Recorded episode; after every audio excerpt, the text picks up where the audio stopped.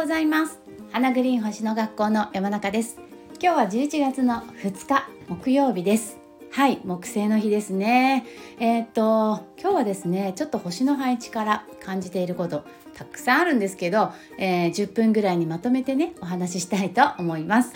えー、っと明日ですね、え木星と太陽が180度真向かいいわゆるオポジションという形に、ね、なるんです。で、えーとまあ、今日もねもうすでに、えーと、太陽はさそり座の9度に来ていて、まあえー、木星が大牛座の10度にあるので、まあ、1度のね誤差なので、まあ、ほぼほぼ今日ももうポジションの影響が強くあるっていうふうに考えていいと思うんですね。であのまあね木曜日に木星の話ってあのこれは全然意図的じゃないんですけどあのそんな流れなんですねきっとね。でね、えっと、この太陽と木星が、えー、オポジションになる時、まあ、私たちはどんな影響を受けるかっていうか、まあ、ど個人としてね、えー、どんなことを意識して過ごすといいのかってことをお話ししたいかなって思うんですけど、まあ、太陽は人生の目的ですよね。で、えーと、木星は拡大発展、えー、幸運の星ね。であのこれがねオポジションになるっていうことはやっぱり、まあ、人生の目的が、えー、発展するとかね、えー、太陽は仕事でもあるので、まあ、仕事が、えー、拡大するとかね、えー、成長するとかね、まあ、そんな、えー、いわゆるこう太陽と木星のアスペクトで言えば、えーまあ、基地核というか、まあ、いいことがある要するにねなんかちょっとこう人生発展しそうな時、ね、仕事がうまくいきそうな時みたいに読むことができるんですね。でただ角度がね、えーと、今この向かい合うっていう180度なのでこれはあのすごくこう簡単に楽にあの仕事や人生の目的が発展するかっていうと、まあ、どちらかというとそういう感じというよりは何かこう葛藤して苦しんでそこから生み出す。みたいなね。そういう、えー、エネルギーになるんじゃないかなと思います。なので皆さんどうですか？なんかここ数日なんか私が進んでいく方向ってこっちかな？とかね。そんなこと思ったりとか。私本当は多分私の人生の目的ってきっとこれなんだろうな？とかね。なんかそんなことがこう思い浮かんだりしている人いませんかね？でそれがねやっぱこう楽ではないってことなんですよね。180度なので今回。だ楽でない方がいいってことなんですけどね。そう。だ簡単だったりいやそれ私別に楽にできるよねってことだとこのポジションの、えー、エネルギーとはまた別の星の影響かもしれないですね。でまああの私事なんですけどもちろん私もねもう星意識して毎日、えー、生活していますのでありますよ。あのだから分かりやすく言うとこう自分の人生の目的が見つかる時今そういう時期かなっていうふうにも思います。でもちろんね意識してないとね気づけないので、まあ、意識して考えてみるとあこっちかな私の人生の方向はみたいのを自分の中から見つけられる時っていうふうにえー、思います。で私もね見つけたんですよ。まあ、見つけたんですよってさらっと言いますけどそんな全然さらっとじゃなくて あのやっぱりあの苦しんで苦しんでね。いややっぱこっちかなみたいなね。で何を見つけたかっていうと、まあ、そのヒントってね皆さんもそうなんですけどやっぱり MC にあるかなと思います。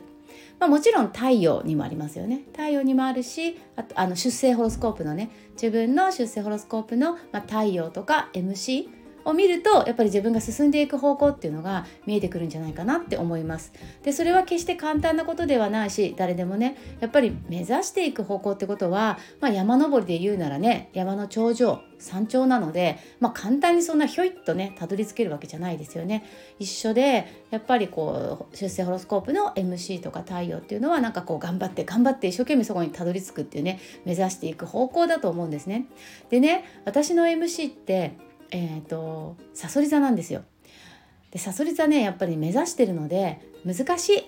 本当にでもちろん、えー、MC っていうのはねこう表で見せている顔とか社会の中での自分のね仕事のやり方だったりもするので、まあ、持ち合わせてる部分ももちろんあるんですけどただやっぱり、えー、転職とかね目指していく方向っていうのがやっぱ MC ですから難しいよね簡単じゃないなと思います。でえっ、ー、とさそり座でそして私は10ハウスに海洋星が入ってるんですね。だからやっぱりさそり座とか海洋星を使っていくっていうのが私の、まあ、人生のね大きなこう一つの目指していくテーマなんですよね。分かってるけど。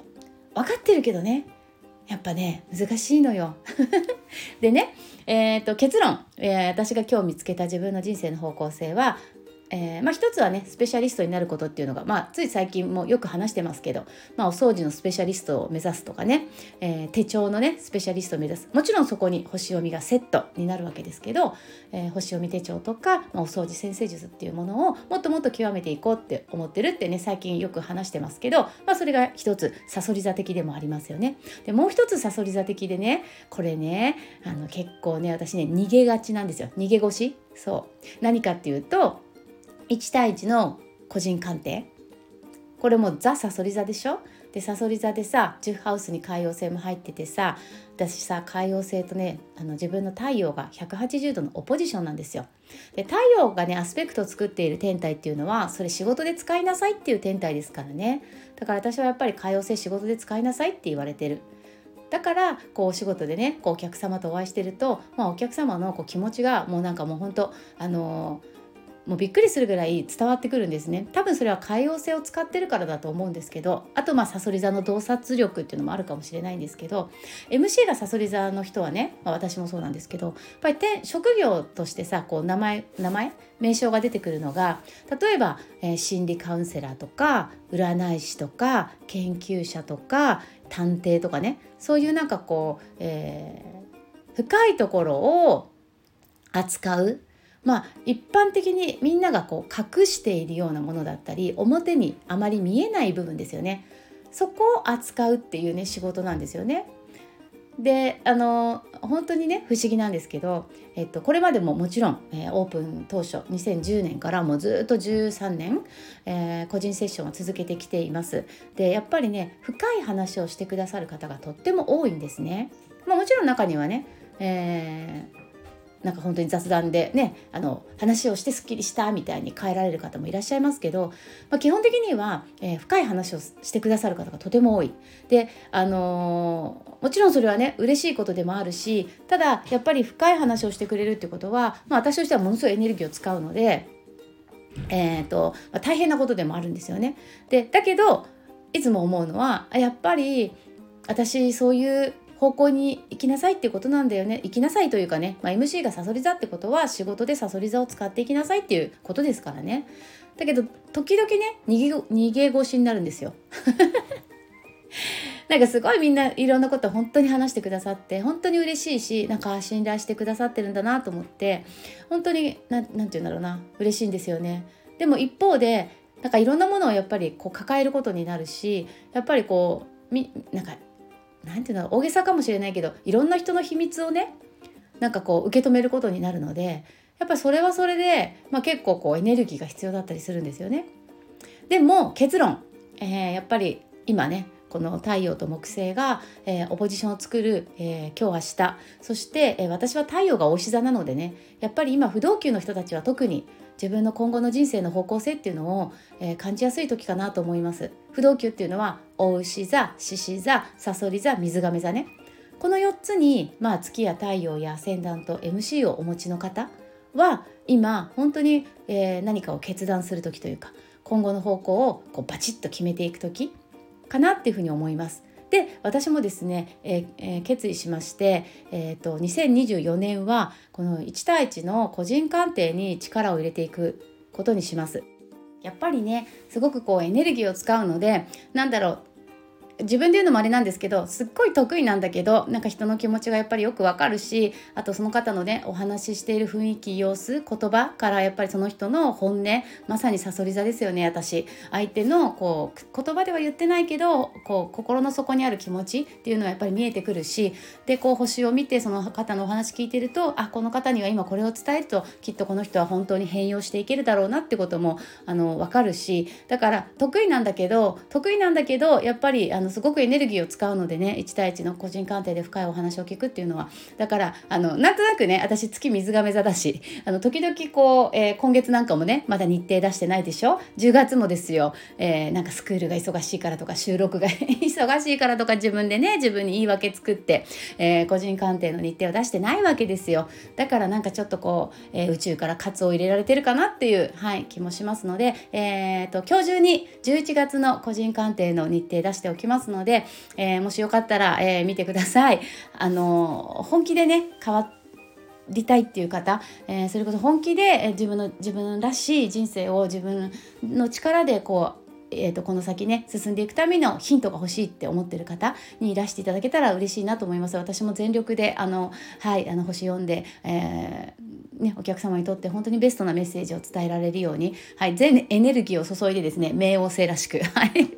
あのやっていきますのでご縁があったら嬉しいなと思います。これもね何度もお話ししてますけど2024年にやりたいっていうことは今やるといいんですよね。2024年にやりたいことはこのそれこそ10月11月12月ここにやると、えー、来年それがつながっていきますので私が今ここでこういう決意をしてるということはおそらく来年は、えー、個人鑑定をすごく力入れてそこが発展していくんだろうなっていうふうに思ってます。あとオンラインサロンね。そう。はい。ということでですね、えー、最後に、え今日のテーママナカードで1枚引きたいと思います。えー、何でしょうね。何が出るかね。この最後に引くっていうのがまた面白いですよね。話し終えた後にマナカードが、ね、何かを聞いているっていうね。はい。出ました。おお